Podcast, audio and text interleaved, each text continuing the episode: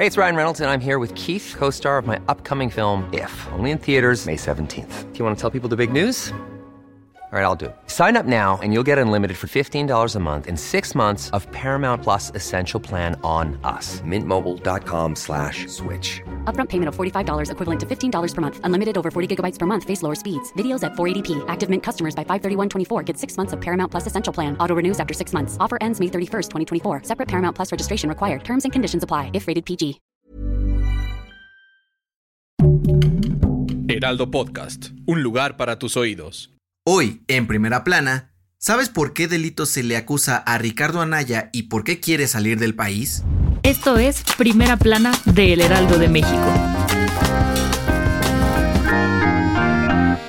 El ex candidato presidencial Ricardo Anaya dio a conocer que fue citado por la Fiscalía General de la República para presentarse a una audiencia en el reclusorio norte de la Ciudad de México y anunció que no irá para evitar ser encarcelado. A través de sus redes sociales, Anaya anunció que saldrá del país debido a que considera que se trata de una persecución política por parte del presidente Andrés Manuel López Obrador y que este proceso se inició para que no pueda competir por la candidatura presidencial del 2024. Ricardo Anaya fue acusado por estar involucrado directamente en el caso Oderbrecht, y recibir sobornos millonarios del exdirector de Pemex Emilio Lozoya para ayudar a aprobar la reforma energética durante el sexenio de Enrique Peña Nieto. Estos delitos lo llevarían a pasar 30 años en la cárcel. El ex candidato tachó de mentiroso al presidente y dijo que se exiliará para evitar perder sus derechos políticos, pero que seguirá luchando desde afuera contra las injusticias en México. Durante la conferencia mañanera de este lunes, AMLO respondió a Ricardo Anaya, y dijo que él no tuvo nada que ver con el proceso de la FGR y lo invitó a enfrentar la situación y no huir del país. Con información de Misael Zavala. Hey, ¿te gusta Primera Plana? Pues no olvides seguir nuestro podcast en Spotify para estar al día con las noticias más importantes.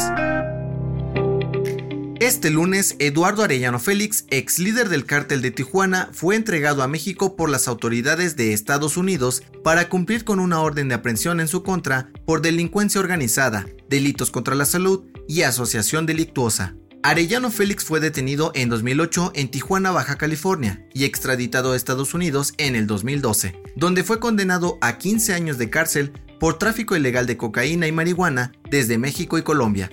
Tras cumplir la condena en la cárcel de Allentown, Pensilvania, el Servicio de Control de Inmigración y Aduanas de Estados Unidos lo puso a disposición de autoridades mexicanas. De acuerdo con la Fiscalía General de la República y el Ejército Mexicano, Arellano Félix fue trasladado al penal del Altiplano en Almoloya, Estado de México, donde será procesado en las próximas horas. La familia Arellano Félix ha estado al frente del cártel de Tijuana desde los 80s y han causado inseguridad y miles de muertos en las ciudades fronterizas. Sin embargo, han perdido poder debido a que algunos de sus líderes como Eduardo han sido detenidos. Con información de Diana Martínez.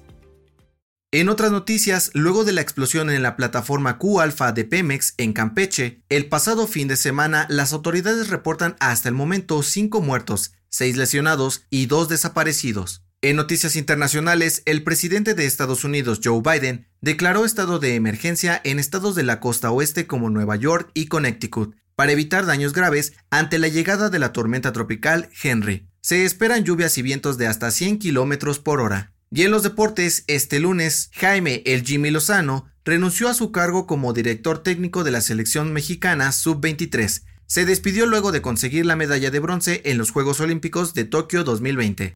El dato que cambiará tu día. Revuelto, estrellado o cocido. El huevo siempre es buena opción para el desayuno. De acuerdo con los investigadores del Instituto Nacional de Ciencias Médicas y Nutrición de México, el huevo es uno de los alimentos más nutritivos del mundo, pues además de ser una gran fuente de proteína, ayuda a mejorar la memoria, la vista y a retrasar el envejecimiento. También previene la depresión y fortalece el cabello. Esto fue Primera Plana, un podcast de El Heraldo de México. Encuentra nuestra primera plana en el periódico impreso, página web y ahora en podcast.